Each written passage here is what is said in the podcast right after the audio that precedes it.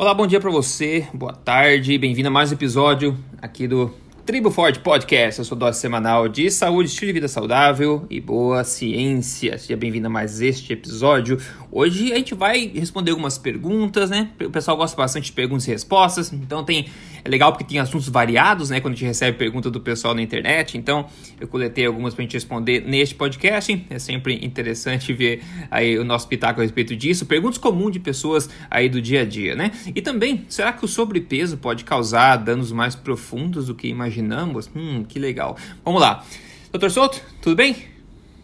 Tudo bem. Boa tarde e boa tarde aos ouvintes. Isso aí. Ó, é o seguinte, primeiro, antes de partir para as perguntas aqui, uma coisa bacana. Nossa ouvinte, a Vanessa M. Andrade, que é do Laboratório de Biologia Celular e Molecular da UNESCO, né, Santa Catarina, me enviou, é, pouco tempo atrás, um estudo recentemente publicado, da qual ela participou. É, e o título do estudo é o seguinte: O impacto da obesidade e sobrepeso na estabilidade do DNA. Poucos fatos e muitas hipóteses. Primeiro, né? Obrigado por enviar e parabéns pela publicação. Eu, eu adoro gente que está, enfim, movendo o conhecimento para frente, né? Se todo mundo fosse assim. Basicamente, o estudo ele revisa o estado do conhecimento atual sobre o impacto do sobrepeso sobre a instabilidade genômica. Olha só, o que eles observaram foi o seguinte: é que estudos feitos em humanos é, têm resultados conflitantes, né, devido a muitas variáveis de influência, como a gente já está acostumado a saber, mas que os estudos feitos em animais são mais consistentes e mostram que o excesso de peso promove danos de DNA em múltiplos órgãos, como fígado, colo e cérebro. Bom, não é difícil imaginar que isso pode acontecer, né? Outras coisas já foram investigadas na literatura, como a formação aumentada de radicais livres em pessoas com excesso de peso, redução da capacidade do corpo de reparar o DNA também, de se detoxificar, etc. Eles concluem nesse estudo que esse é um problema sério e que precisa de mais investigação, porque a literatura não é conclusiva. Para mim, o grande valor dessa, enfim, dessa dessa revisão da qual a Vanessa fez parte, está realmente em levantar né, todas essas possíveis hipóteses de danos causados ao corpo pelo sobrepeso, que vão muito além do visual no espelho, né, no, dos, e mais danos mais profundos a nível metabólico e nível genômico, né, nível do, do DNA. Apesar de não ter conclusões, é, eu acho plausível, né, doutor Souto, a gente imaginar que alguns danos assim mais profundos possam ocorrer numa pessoa que está doente ou seja com sobrepeso. O que, que você acha? Eu acho que sim, eu acho que faz todo sentido. Uh, que existe associação, uh, não tem dúvida, né? Então, claro, sempre quando a gente usa a palavra associação, quem nos ouve já completa assim, associação não implica necessariamente causa e efeito, né? Então, a gente até poderia imaginar alguma coisa ao contrário, que um processo inflamatório crônico pudesse levar tanto aos danos no DNA como também ao ganho de peso. Sim. Né? Uhum. Poderia eventualmente ser o inverso. No entanto, esses estudos em animais, estudos experimentais, mostram que, pelo menos em animais, é possível, ao produzir o ganho de peso, induzir Uh, essas alterações no, no DNA. Né? Na minha área, na minha especialidade uh, de, de, de, urologia, há muitos anos se sabe que sino metabólica, obesidade, uh, diabetes estão associados com alterações no DNA uh, dos espermatozoides. Hum, uhum. Interessante. Então, uh, ocorre maior fragmentação do DNA nos espermatozoides, ocorre diminuição da fertilidade, ocorre diminuição da motilidade desses espermatozoides e da concentração deles no espermograma. Tá? E muitas dessas coisas podem ser revertidas, tanto em estudos em animais, como inclusive em estudos em humanos uh, com a reversão do, do sobrepeso, da obesidade claro. e da síndrome metabólica. Então, uh, se isso acontece no, nos espermatozoides, é da gente imaginar que isso possa acontecer em outros lugares. Uhum. Né? Uh, é, dá para especular por horas, né, Rodrigo? Por exemplo, um dos links possíveis da associação que existe entre obesidade e um aumento da incidência de vários tipos de câncer uh, seria o que? A insulina mais elevada, né? Claro. Então, pessoas que têm uh, sobrepeso, obesidade, tendem a ter resistência à insulina, níveis mais altos de insulina, e a insulina é um hormônio que provoca proliferação celular. Né? Então, uh, é um, uma, vamos dizer, insulina elevada favorece o desenvolvimento de tumores. Por outro lado, essa hipótese de que uh, a obesidade esteja associado com o aumento de uma série de mutações uh, genéticas, bom, por si só isso poderia explicar o aumento da incidência de vários tipos de câncer, né? É, concordo. E eu acho que o ponto é esse que você falou mesmo, que a, a raiz, né, que a gente fala a raiz de todos os males, é a resistência à insulina, é a insulina. O sobrepeso é só mais uma consequência desse problema. As pessoas acham que sobrepeso por si só causa problemas. Bom, ele causa no joelho, eu imagino, mais do que o resto, né, que você está carregando sobrepeso. Mas o, o, problema metabólico todo que a gente vê sobrepeso, até a questão de Alzheimer, né, diabetes, é, enfim, inflamação crônica, esse tipo de coisa, a gente vê sendo causada por um problema raiz na maior parte do tempo, que é a resistência à insulina, né? Inclusive cânceres também, que o pessoal está vinculando bastante a doença mitocondrial, que também é catabolizada aí pelo problema da insulina. Então, sobrepeso é mais um galho dessa mesma árvore, né, da, que tem como raiz a resistência à insulina, possivelmente. Claro que a gente não tem tudo uma, conclusivo, né, estudo conclusivo hoje, mas parece que é, um, que é plausível se entender um pouco dessa forma, né. É isso aí. Maravilha. Olha só, antes de pular então para as perguntas de hoje, e parabéns para Vanessa de novo, obrigado por enviar esse estudo para mim. O pessoal de vez em quando manda coisas bacanas assim, e a gente gosta de repercutir quando, quando vale, né? Então é isso aí. É, vamos partir para perguntas e respostas. Deixa eu contar para vocês o caso, o caso de sucesso de hoje aqui, que é bacana, é da Andrea Boixote. Ela mandou de forma um pouco diferente. Normalmente o pessoal vem contar quanto peso perdeu ou quantas medidas perdeu, né? E aqui ela fala o seguinte: Andréia, semana passada eu encontrei uma pessoa que se admirou com a minha aparência. Ela perguntou se eu tinha emagrecido novamente. Passei do manequim 52 para o 42. Que alegria. Falei, caramba, né? Eu acho que isso fala mais alto para muita gente. Eu chuto para mulheres talvez ainda mais alto que homens, que a diminuição do manequim do que só o peso na balança. Eu acho que é um impacto emocional muito mais forte, né? Quando você vê uma queda tão grande assim no manequim nas roupas que você está vestindo e recebe elogios, né? Reconhecimento de outras pessoas nesse sentido que é, é espetacular, né? Eu acho que se conecta bastante com muita gente que está querendo, querendo perder peso e eu gostei bastante do jeito que a Andrea falou aqui. Então imagino que ela deve ter perdido uma boa quantidade de peso que ela não relatou pra gente, pra cair 10 pontos aqui no, no tamanho do manequim, né? Bacana, né? Oh, Bom, com certeza, bacana. Olha só, é, bom, seguindo, como eu sempre falo aqui, o programa Código Emagrecer de Vez, que é uma prática de alimentação forte, em três fases, passo a passo, semana a semana, colocando o jejum intermitente de forma estratégica e correta e, claro, regulando a alimentação para focar em emagrecimento. Então, se o teu objetivo é emagrecimento, entre aí em código emagrecerdevez.com.br, onde você só não aprende como fazer, mas também o porquê das coisas funcionarem, ok? Maravilha. Vamos lá então, primeira pergunta. Deixa eu ver aqui. Ok, vamos lá. Eu nem lembro as perguntas, então vários assuntos diferentes. A primeira vem do Manuel Simas. Ele fala o seguinte: Eu tomo duas colheres de óleo de coco. Óleo de coco nunca morre, é o Highlander aqui do podcast, né? Eu tomo duas colheres de óleo de coco pela manhã. Se eu tomar óleo de coco, quebro o jejum intermitente, doutor Souto.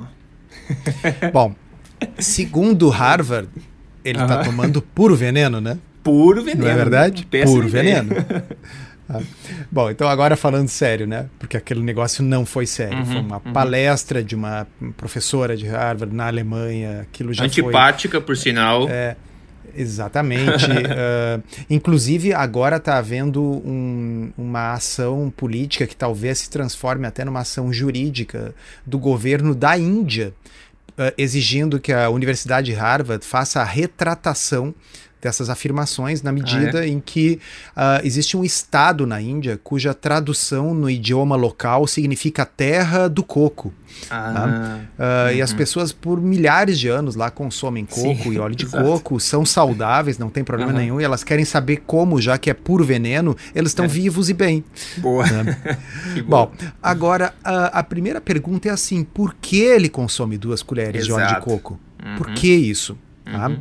Porque na realidade, uh, nós aqui uh, no podcast, eu no meu blog, o Rodrigo no Código Emagrecer de Vez, a gente se foca muito num conceito chamado densidade nutricional. Tá? O que, que é densidade nutricional, pessoal? É assim: eu vou pegar o conjunto dos nutrientes que são importantes, essenciais para a vida humana, uh, e eu vou dividi-los pelas calorias ou pelo peso daquele alimento. Tá? para fazer uma conta da densidade nutricional. Então, se eu pegar, por exemplo, uh, um filé, um filé é um alimento nutricionalmente bem denso, tá? que ele tem proteína de alta qualidade, ele tem uma série de minerais importantes, ferro, zinco, tantos outros, tá? ele tem vitamina B12, ele tem então ele tem vários nutrientes importantes tá? dentro daquele filé, dentro daquele bife. Tá? Se eu pegar, uh, por exemplo, um brócolis, ele tem uma densidade nutricional muito grande, porque ele tem todas as fibras, minerais, vitaminas ali dentro e praticamente não tem caloria nenhuma, tá certo? Então, nessa divisão, ele é nutricionalmente muito denso. O óleo de coco tem uma densidade nutricional zero, tá? porque ele basicamente é gordura pura, tá certo? São mais triglicerídeos de cadeia média, assim, mas enfim, é, é, é, é gordura pura não óleo de né? coco, mas como toda gordura nesse caso, né? Só para deixar claro. É, tanto, densidade. poderíamos estar falando de manteiga, poderíamos estar falando de qualquer gordura purificada, tá uhum. tá certo? Eu não estou falando do coco. Comer exato, o coco, exato. comer a fruta, a fru o coco tem uma densidade nutricional muito mais alta, uhum. porque ele tem, mais uma vez, polifenóis, vitaminas, minerais uh, na, na, sua composição. O óleo de coco tem alguma dessas coisas, o extra virgem, tá? mas a, a, o seu conteúdo calórico é muito maior. Então, nessa divisão, onde se divide os nutrientes pelas calorias, ele é nutricionalmente muito ruim Tá? Uhum. Então, quando a pessoa está consumindo isso, ela está basicamente consumindo calorias puras, gordura pura. Tá? Então, Uh, eu entendo um pouco neste sentido a reação exagerada da professora lá de Harvard, porque existe esse modismo do óleo de coco. Uhum, tá? é. Eu não vejo motivo para consumir esse negócio puro. Tá? Uhum. Agora, se a pessoa quiser usar a gordura de coco, o óleo de coco, como uma gordura culinária, para fazer sua comida uh, em substituição a gorduras ruins, como por exemplo um, um óleo de soja, ah, como por exemplo uma margarina. Bom, o óleo de coco é muito melhor, ele é estável, ele não vai oxidar, ele não vai formar aldeídos tóxicos quando exposto a alta temperatura, e é para isso que ele serve, ele serve para cozinhar. Tá? Então, uh, se, eu vou imaginar que o nosso ouvinte está usando o óleo de coco em jejum porque ele quer fazer um jejum intermitente. Tá? Ele talvez não, não tenha fome de manhã, ou enfim, ele queira, se sinta melhor não comendo de manhã, mas aí chega lá por umas 10 da manhã, ele está com fome. E ele descobriu que se ele tomar duas colheres de óleo de coco de manhã, uh, ele não tem fome depois. Tá? Pode ser que seja isso. Tá? Bom, é válido dentro dessa estratégia? Eu acho que pode ser. Se bem que eu, pessoalmente, hoje em dia, 2018, preferiria para ter esse mesmo efeito comer alguma coisa mais nutritiva, ao invés de, né? Vamos dizer assim, vamos uhum. comer dois ovos. Tá? Uhum. Que provavelmente, do ponto de vista calórico, talvez seja até menos do que essas duas colheres de óleo de coco, e é muito mais nutritivo uhum. e é muito mais gostoso. Uhum. Tá certo? O óleo de coco, pessoal, para quem está nos ouvindo e ainda não entendeu o que eu quero dizer, não tem poderes mágicos.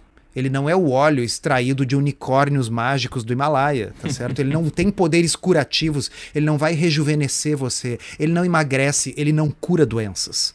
Tá? Ele é uma gordura do coco, assim como a manteiga é a gordura do leite, assim como o azeite de oliva é a gordura da azeitona. Eles servem para cozinhar. É, tá? é. Uh, se quebra o jejum ou não quebra o jejum, é a velha história de sempre. Né? Jejum por quê? É jejum religioso? Então tem que perguntar pro, pro, pro, pro imã, tem que perguntar pro rabino se quebra o jejum ou não. Tá? é jejum uh, ah, para emagrecer?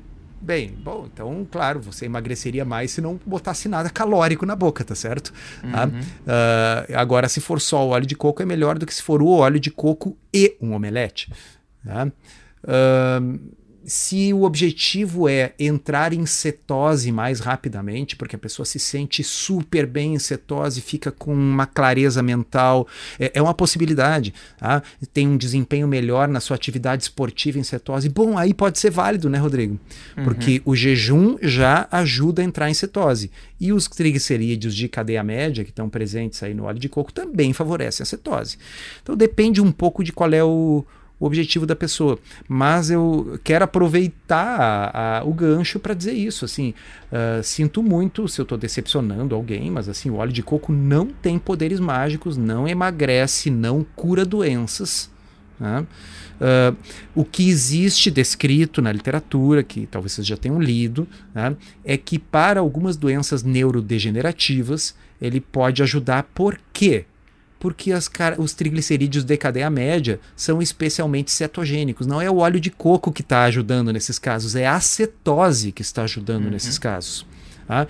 E aí, se o objetivo for esse, talvez seja melhor comprar TCM, triglicerídeos de cadeia média, já refinados, onde tem lá os, os, uh, uh, os triglicerídeos com cadeias de 8 e 10 carbonos que são realmente mais cetogênicos, porque no óleo de coco é um, existe um percentual disso, mas uh, ele tem vários outros comprimentos de, de cadeia de triglicerídeos.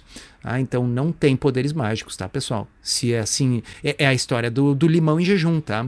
Também sinto decepcioná-los que se o limão for tomado em jejum ou não, se ele for morno ou frio, se ele for diluído em água e com gelo, ah, o efeito é o mesmo, ou seja, é os minerais e as vitaminas do limão. Ele não é especialmente mágico, emagrecedor, termogênico, ou seja lá que outra bobagem, porque ele foi tomado em jejum de manhã e morno. É. É, é isso aí. Olha só, perguntou, levou uma aula na cara. Agora não tem, não tem desculpa para não achar tua resposta no meio de tudo isso. Eu concordo, acho que depende muito do, do, do, propósito das pessoas ao tomar o bendito óleo de coco. E lembre-se, se você quer emagrecer, e muita gente que faz perguntas quer emagrecer. Se você toma óleo de coco, o que acontece? o doutor Souto falou, é energia pura que você está colocando, ao invés de queimar a, a gordura que você está querendo queimar, você está queimando essa que você está ingerindo, né? Leve isso em consideração. E claro, as pessoas querem atingir a cetose, ou quer uma cetose terapêutica para tratar algum problema, o caso específico pode ser, obviamente, benéfico, porque é uma boa fonte é, de gordura, enfim. Agora, um relato interessante que postaram em um vídeo que eu fiz é, um tempo atrás em resposta a uns alguns ignorantes da internet que falaram mal de low carb com embasamento de criança de primário ao invés de, de boa ciência, né? E daí é, eu vou ler literalmente o que está escrito é um pouco até confuso, porque não tem muita pontuação o que está escrito, mas eu achei interessante ler aqui é, a resposta a isso aí. A pessoa escreveu, é, Neto Tavares. Pode até ser modinha, mas comparando com os remédios receitados por minha médica para emagrecer que podem causar cegueira, permanente e até cirrose hepática, então, tipo, uma dieta low carb até pode trazer malefício à saúde, mas se for comparar, é o menor dos males. Fora o efeito placebo altamente viciante de saciedade, antigamente na dieta calórica era o dia inteiro pensando em açúcar, agora só como quando realmente meu corpo pede comida, fora a diminuição de ansiedade, que não estava acostumado a dormir bem, igual eu. Bom, como eu falei, eu tô lendo literalmente, tá? Até que toma um susto com sono profundo depois da low carb, pelo jeito, direto e por 6 horas ou mais, já levantando disposto para fazer academia 5, 6 da manhã. Até para estudar parece que aumenta o rendimento. O único ruim mesmo é a paciência, se você está rodeado de gente que está acostumado a te tirar sua paciência e você responde a esse estresse comendo besteira. Agora, sem esse mecanismo. Caramba, até eu tô dificuldade de entender. Pode ser que você perca a paciência fácil. Recomendo contar até 10, blá blá blá. Então, enfim, basicamente o que ele, que ele eu achei legal, ele falou o efeito placebo altamente viciante da saciedade do, do, do low carb, né? O rendimento que ele está tendo aqui. E, e comparando também com a, os remédios que ele foi receitado pela médica dele, né? Que, como ele disse, pode causar cegueira e cirrose hepática, né? Então, ele mesmo sendo cético, como ele está falando, pode até ter modinha, pode até ter malefício, mas com certeza são bem menores do que as alternativas, né? Então, e a única paciência que tem que ter é com as pessoas ao redor que duvidam do que ele está fazendo. Então, é, eu acho legal ver pessoas desse tipo, assim, né, da população geral, vendo essas coisas dessa forma, né? Eu acho que é, é um ponto positivo para a gente também que está disseminando esse tipo de coisa, né? É sensacional, porque eu acho que aí nós estamos cumprindo um dos uhum. nossos objetivos na Terra, que é disseminar o pensamento crítico. Exatamente. Uh, é. e, e, e, essa, esse ponto que ele ressaltou é muito, muito interessante, muito relevante, porque uhum. eu vejo isso. As mesmas pessoas que atemorizam os pacientes porque dizem que uh, eles estão comendo carne e essa proteína pode fazer mal para os rins, que é um negócio que não hum. tem nenhuma evidência, não. nenhuma evidência científica, Zero. ok? Prescrevem para essas pessoas medicamentos que efetivamente podem fazer mal para os rins dessas pessoas, uhum. medicamentos cuja bula mostra isso. Tá? Uhum. Então, quer dizer, é uma liberalidade grande no receituário médico, na hora de prescrever medicamentos potencialmente tóxicos, tá? mas um medo de, de, de, de, de comida, de peixe, de carne, tá uhum. certo? Uhum. Uh, uh, é. Então há uma assimetria, porque, porque uh, o, o, aquilo sobre o qual está se passando o medo para as pessoas é coisas que não tem nenhuma comprovação, mas coisas que as pessoas comprova comprovadamente deveriam ter medos, medo, lhes são prescritas, sem que muitas vezes as pessoas sequer sejam alertadas sobre os riscos, esses sim, reais, dos remédios. Remédios esses, caro Rodrigo, que poderiam ser evitados se a pessoa adotasse a dieta essa Pronto. que tem o peixe e a carne. É, Exato, é? exatamente. É o, é o, paradoxo que eu acho que o nosso leitor pegou bem aí. E a outra coisa que eu só queria dizer é o seguinte: ó, a, a, a saciedade, essa não é efeito placebo, viu? Essa não é placebo, é, exato. É, é real, é o, é o efeito efetivo real da dieta. Placebo seria o seguinte: se eu vendesse para a pessoa, olha, vou te dar um bracelete especial energético que você vai botar no pulso, e graças a esse bracelete aí você vai sentir menos fome. E aí a pessoa comesse menos por um efeito placebo do bracelete. Ah, agora, comer mais proteína com a gordura natural que vem junto com essa proteína e restringindo os carboidratos é uma forma cientificamente comprovada de aumentar a saciedade. Isso não é, é placebo. Não é placebo, não. Até lembrei agora, estava falando, eu vi num programa médico, eu estava assistindo aqui, e essa questão do medicamento, né? A mulher estava com é, depressão pós-parto, e daí eles receitaram antidepressivos para ela tal. Daí, um tempo depois, foram fazer follow-up. Ela falou: É, meu, minha depressão está sob controle agora, mas eu não consigo sair na rua. Se eu saio na rua, não importa onde for, me dá ataque de pânico. Não importa onde é, eu começo a tremer, a boca fica seca, me dá ataque de pânico. Então eu não consigo sair de casa mais. Daí a, a médica vem e fala para ela assim: É, pô, que coisa interessante. Por favor, não pare com a medicação da, dos antidepressivos. Não pare com isso. A gente vai ver se te dá uma outra medicação para você controlar os ataques de pânico. Então, assim, caramba, né? É, não tô deprimido mais, tá? Mas é, eu não consigo nem estar na, na rua por ataque de pânico que aconteceu depois da medicação. Aí você quer colocar o quê? Mais um medicamento que tem outro, outro efeito colateral que vai ter também, entendeu? Ao invés de tentar, peraí, vamos ver se já não. Se a gente pode devagarzinho diminuir essa medicação, ver se você começa né, a se recuperar por si só dessa, dessa depressão. Mas vê que é interessante como parece que não vai no caminho da cura, vai no caminho do empilhamento cada vez mais de, de medicações, de band-aids, digamos assim, o que é direção oposta, né? É, é uma coisa muito rara dentro da medicina, na forma que ela é praticada hoje em dia, é a desprescrição. Né? Em uhum, inglês chama uhum. deprescribing, né? quer dizer, retirar remédios. Uh, é muito comum que uma pessoa que comece a usar um remédio, ela continue usando aquele remédio para sempre. Né? Uh, vou, vou, dar um exemplo, uh, exemplo clássico disso: antipertensivos. Né? Uhum. Né? Uh, obviamente, ninguém que está nos ouvindo aí toma remédio para pressão deverá parar do nada, sem conversar com seu médico. Mas eu digo, se a pessoa começou a usar um remédio para pressão porque estava com a pressão alta, e agora a pessoa mede a sua pressão e ela está sempre boa, e a pessoa mudou o estilo de vida, começou a fazer uma atividade física que não fazia, perdeu alguns quilos, talvez esta pessoa não seja mais hipertensa. Tá? Então ela deve, em conjunto com seu médico, ver a possibilidade de reduzir a dose e eventualmente remover o remédio, vendo, medindo, acompanhando a pressão. Se a pressão continuar normal, que bom, é um remédio a menos. O ideal é sempre usar o mínimo de remédios possível. Né? Uhum. E, e, no entanto, isso é uma coisa que, que pouco se faz na, na, na, medicina, na forma como ela é praticada nos nossos dias. Eu acho que um dos objetivos do médico deveria ser retirar remédios na medida do possível. Né? Tentar substituir as medicações por uh, intervenções de estilo de vida e, inclusive, se questionar da utilidade daquela medicação dentro dos princípios do choosing wisely, né? do uhum. uh, escolhendo com sabedoria, esse movimento mundial uh, que pergunta sobre cada remédio, sobre cada intervenção: eu realmente preciso disso? Uh, o que vai acontecer se eu não fizer isso? Uh, e quais os problemas que isto pode me acarretar. Então essas perguntas aí são muito importantes e as pessoas deveriam se fazer e os médicos deveriam se fazer.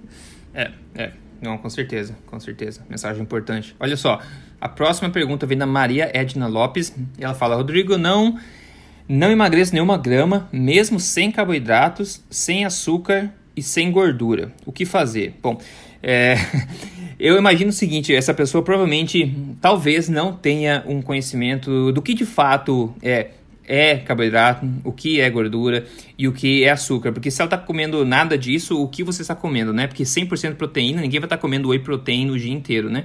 Então, ela eu teria que estar tá comendo só whey protein e clara de ovo, né? É, se ela dissesse isso, tudo bem, mas pela pergunta eu imagino que esse não é o caso. Então, na verdade, você deve estar com uma percepção bastante errada do que você está ingerindo durante o dia. E uma dica muito simples para você mesmo ter um pouco mais de sobriedade sobre o que você está comendo seria você escrever, né, um diarinho, escrever o que você come em cada refeição. Depois da noite você pega e olha atrás e vê o que, que você comeu, porque alguma coisa você está comendo. Se você não está emagrecendo, quer dizer que você está comendo provavelmente uma quantidade calórica de alguma coisa que é equiparável com a quantidade que você gasta por dia, por isso você não está emagrecendo, né? Então, se você tem uma boa noção do que você está fazendo, escrever no papel ovo, carne, etc., você pode voltar depois e analisar essas coisas para você poder tomar alguma atitude depois, né? Porque pela pergunta, a tua percepção parece estar errada sobre o próprio conceito de macronutrientes e também provavelmente do que você está comendo. Porque muita gente acaba achando que é, um alimento. Ah, eu achava que esse alimento, frango, dizer, um bife, eu achava que esse alimento era, sei lá, é, é, proteína. Ou eu achava que brócolis não era carboidrato, era proteína. Ou arroz, feijão é proteína. Não, não é. Tem muito conhecimento errado assim. Feijão é principalmente carboidrato, né? Brócolis é principalmente água, mas tem um pouco de fibra lá e outras coisas. Carboidrato, né? Mas enfim, sem esse conhecimento é difícil você né, avaliar qualquer coisa. É, eu acho essa ideia muito boa do Rodrigo, eu reforço e inclusive sugiro que a pessoa utilize um software para isso, tipo o Fat Secret, tipo My o MyFitnessPal. É. É, os dois existem para Android e para Apple, uh, e os dois estão traduzidos para o português.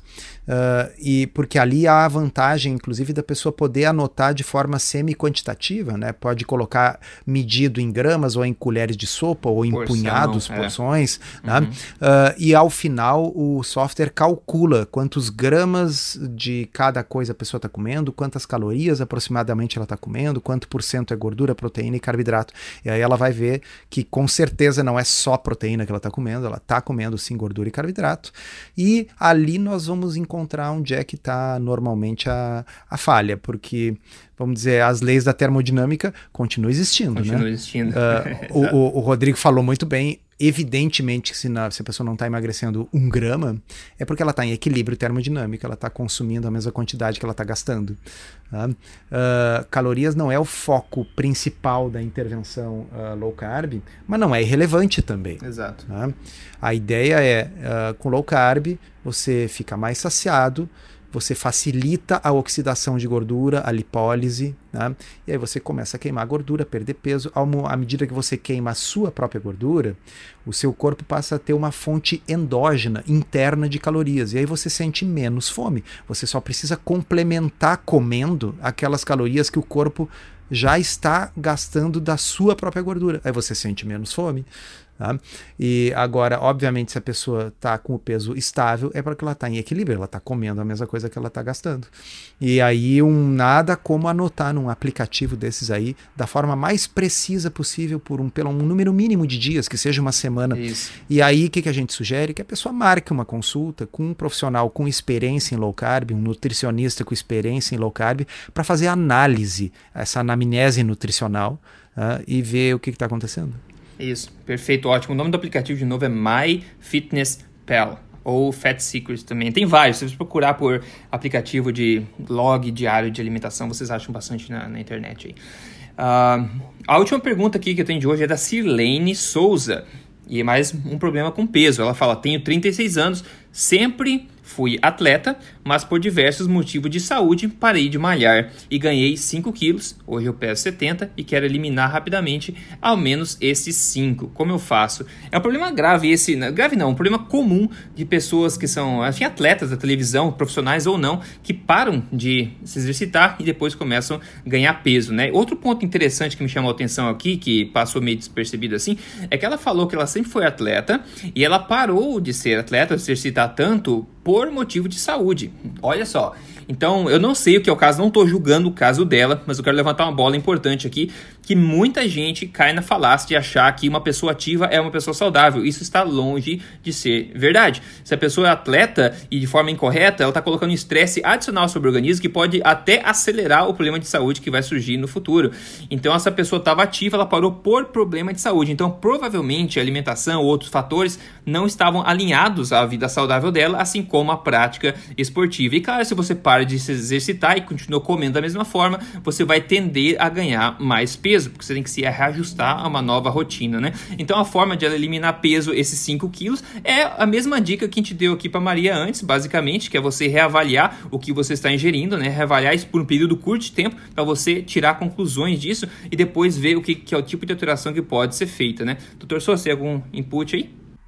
Ah, eu vou repetir sempre a frase do Tim Noakes. Né? O exercício é muito importante uhum. para a sua saúde, mas se você depende do exercício para se manter magro, significa que a sua dieta está errada.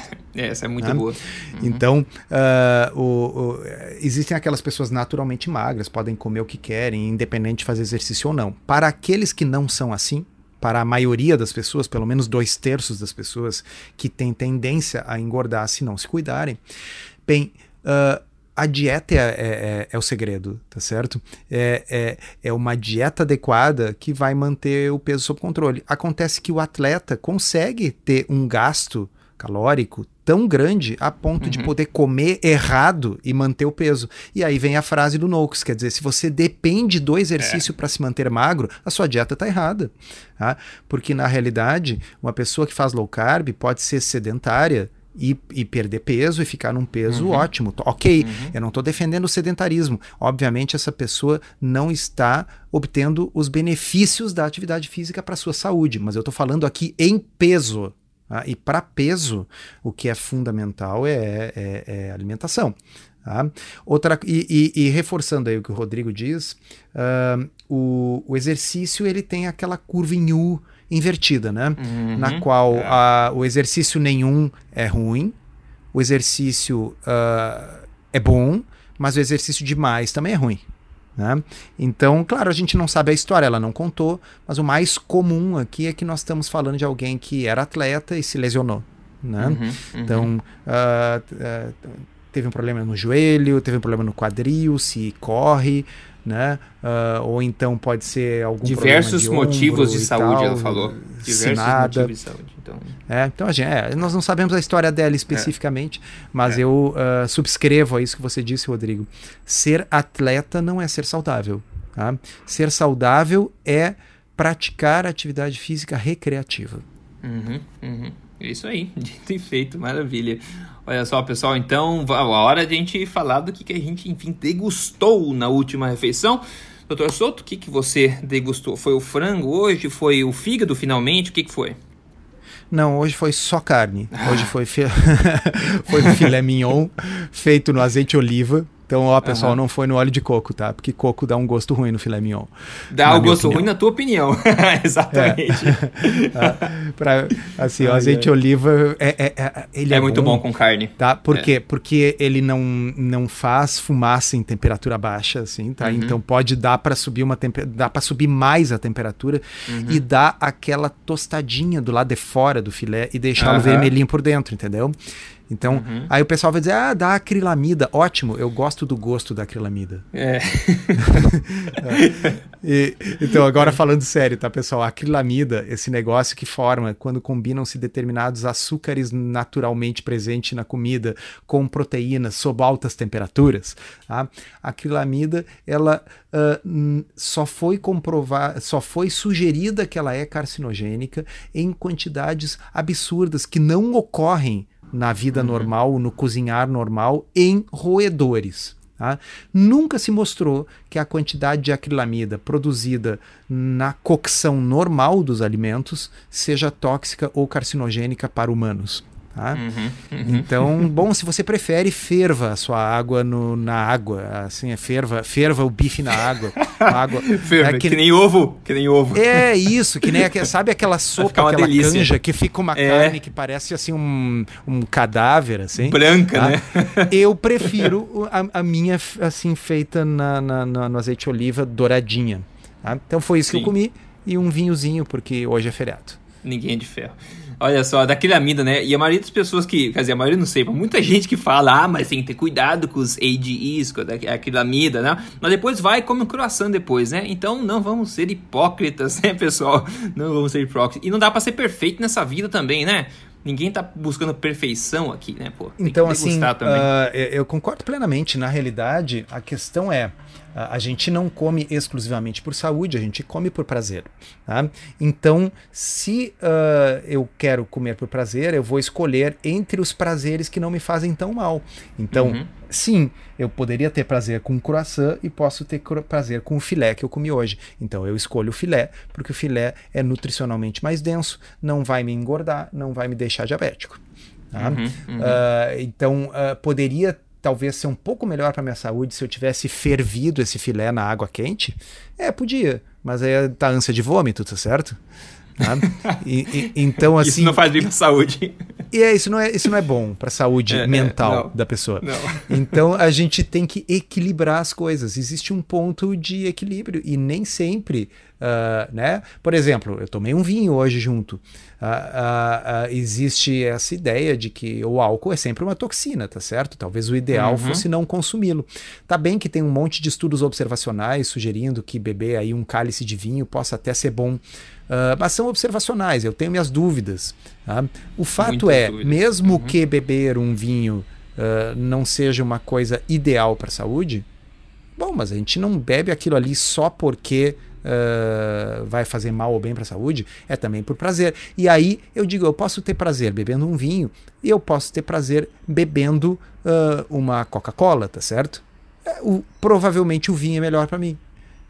É, é isso aí. Até né? porque a saúde mental, o prazer mental também ajuda na saúde física, é, como a gente então, sabe. Então, são escolhas. Né? Uhum. Dentro dessas escolhas, a gente pode fazer aquelas que melhor equilibrem prazer e desfechos de saúde. E acho que nisso uhum. low carb é imbatível. Não, sem a menor dúvida. E eu também, parecido com você, hoje um baita de um, de um filé também, filé não, um ribeye, que a gente fala, eu não sei como é, é o nome, enfim, um bifão, na frigideira, mas eu fiz com óleo de coco. Mas é um óleo de coco, na verdade, que eu tenho aqui, ele não tem gosto, né? Ele não tem, não deixa gosto de coco na, na carne, mas eu sempre uso para cozinhar óleo de coco também porque ele tem um ponto de, de fumaça mais alto, né? Você consegue é, levar mas mais isso também é porque você é blogueiro, né, Rodrigo? Para dizer que usa óleo de coco e tal. ah, é, para entrar na moda, né? Para entrar na moda, moda sabe? Então... Então eu coloquei só um pouquinho mesmo, se colocar demais você vai me cozinhar na, na, na, água, né? Então um pouquinho só na frigideira mesmo, de porcelana que eu uso aqui. Fiz o baito bifão e tem um, um queijo brie de cabra aqui que eu sou viciado. Então eu tô, tenho comido bastante sobremesa esse queijo de cabra, assim, delícia. Bom, é esse ah, sofrimento é, Eu me esqueci mesmo, de né? dizer que eu comi uns pedacinhos de queijo grana padano também, porque hoje é feriado. Aí, é, nem se não fosse, né, pô. Sacanagem, né?